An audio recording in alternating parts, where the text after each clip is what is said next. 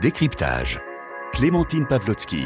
Bonsoir à tous, ravi de vous retrouver en ce début d'année 2022. On s'intéresse ce soir à un pays en pleine métamorphose, les Émirats arabes unis, qui viennent de célébrer en décembre leurs 50 ans d'existence, un demi-siècle durant lequel la fédération de cet État a connu une ascension fulgurante, un véritable saut dans la modernité, parvenant à s'imposer comme une puissance incontournable du Moyen-Orient. À leur création en 1971, les Émirats ne comptaient que quelques 300 000 habitants, contre près de 10 millions aujourd'hui, dont 90% d'étrangers. Les réseaux sociaux témoignent d'ailleurs de cette attractivité si l'on se réfère au nombre d'influenceurs occidentaux partis s'y établir. Alors comment expliquer cette montée en puissance et cette attractivité des Émirats et quelles sont les ambitions de la fédération à l'échelle internationale? On en parle pendant 20 minutes avec notre invité. Bonsoir Sébastien Boussois. Bonsoir à vous. Merci beaucoup d'être euh, avec nous. Vous êtes chercheur spécialiste du Moyen-Orient, associé à l'Université libre de Bruxelles en Belgique et vous êtes l'auteur de l'ouvrage Émirats arabes unis à la conquête du monde, paru aux éditions euh, Max Milo. Alors je le disais, les, Émirats arabes unis euh, sont une très jeune fédération, hein, seulement 50 ans d'existence. D'abord, Sébastien Boussois, quel bilan est-ce que vous tirez de ces cinq dernières décennies?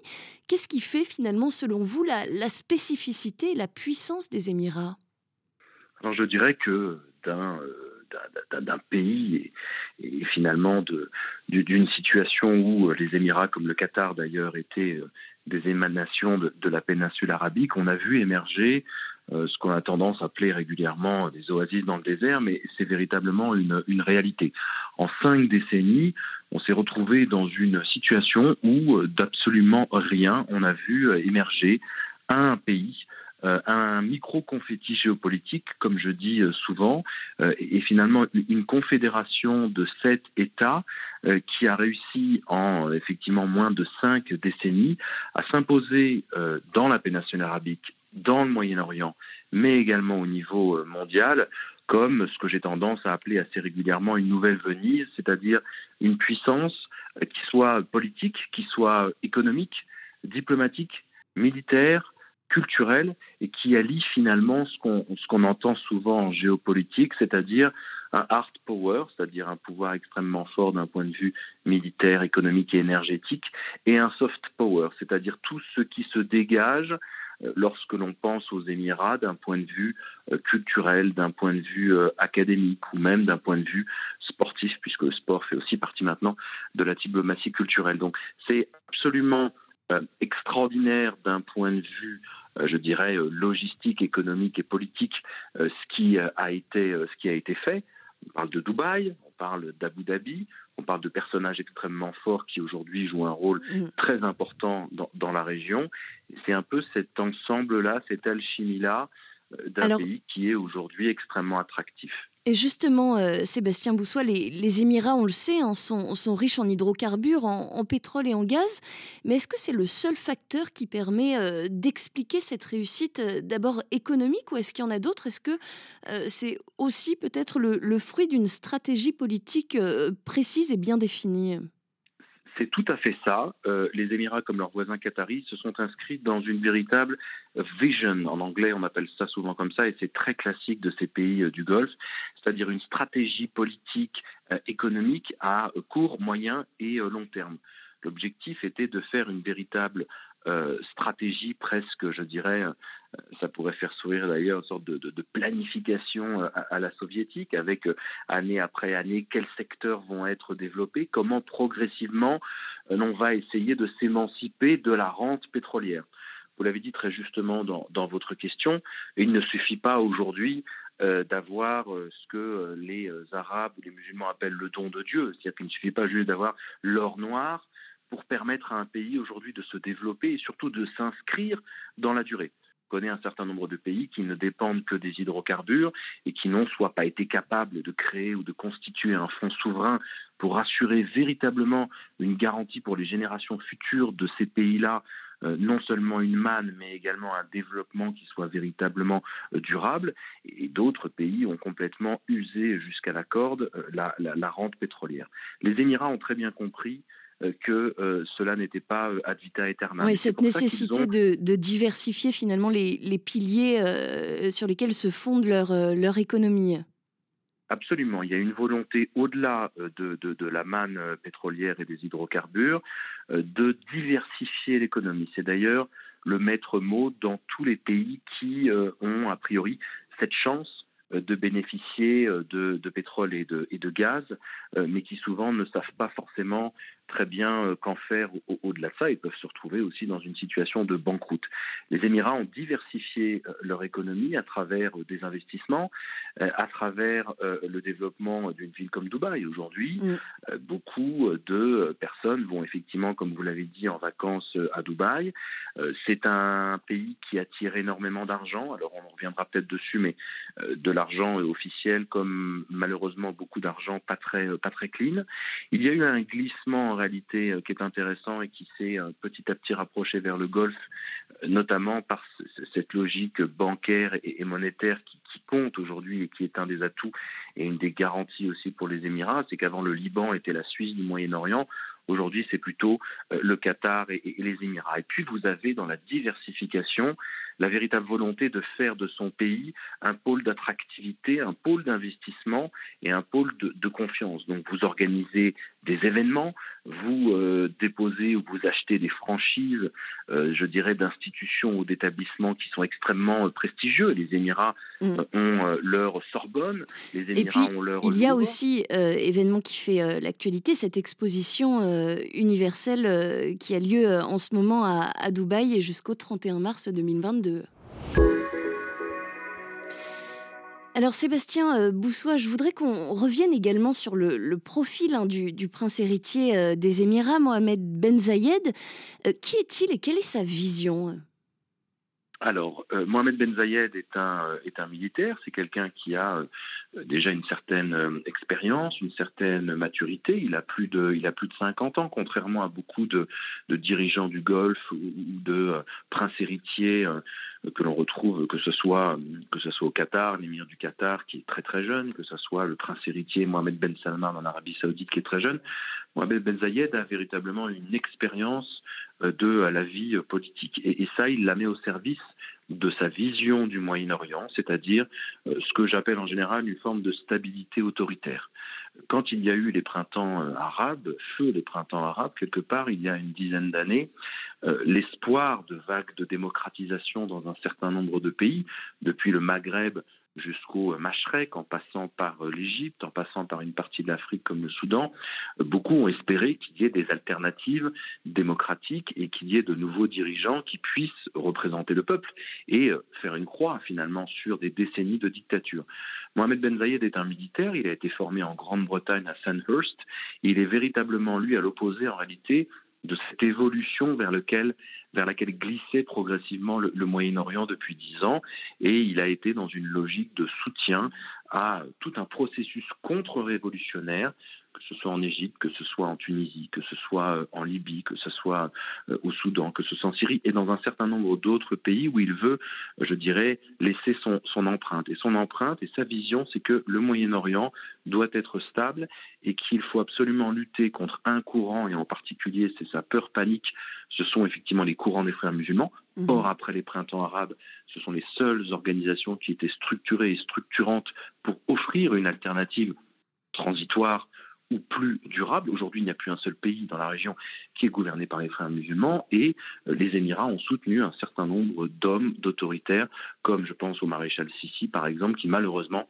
a définitivement tiré le trait sur la révolution en, Égypte. Donc sa volonté, c'est vraiment de proposer au monde un Moyen-Orient qui soit stable, très peu démocratique, mais probablement rassurant pour euh, les Américains, probablement rassurant pour les Occidentaux en général qui veulent aussi vous dites, y euh, investir. Dans votre livre, effectivement, que les, Émirats ont aussi contribué à, l'étouffement des démocraties. On a aussi le sentiment euh, que, les Émirats ont opté hein, ces dernières années pour une politique peut-être un petit peu plus agressive au Moyen-Orient. Les Émirats, il faut le rappeler, ont, un petit peu cherché à placer leurs pions dans des pays comme le Yémen, la Libye le Soudan, ils sont en tout cas impliqués hein, dans les, conflits régionaux euh, peut-être les plus chauds. Euh, euh, ces, formes d'ingérence, est-ce qu'elles sont nouvelles dans la stratégie des Émirats ou ça a toujours été le cas? Non, elles sont assez récentes, mais en réalité, elles se sont accentuées après les printemps arabes, comme je le disais tout à l'heure, et dans la concurrence avec son, rival et son ennemi qatari.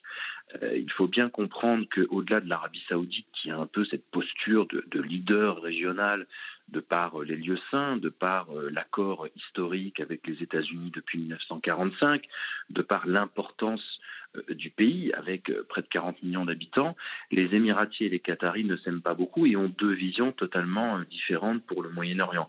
Les Qataris ont soutenu plutôt au tout début ce que je vous disais tout à l'heure, c'est-à-dire les frères musulmans dans les processus démocratisants, puis ils ont pris euh, du recul, mais ils ont toujours eu plutôt tendance à soutenir ces formes de démocratisation. Les Émiratis ont plutôt été euh, à l'opposé euh, de ça, quitte à être très agressifs, comme vous le disiez, dans des processus d'ingérence politique ou tout simplement dans des guerres. La guerre au Yémen est un exemple parfait euh, de cette coalition menée par les Émiratis et l'Arabie saoudite pour déloger les outils soutenus par euh, l'ennemi juré euh, iranien. Et ça, en réalité, ça a bien marché. Mm. Ça a très bien marché pour les Émiratis.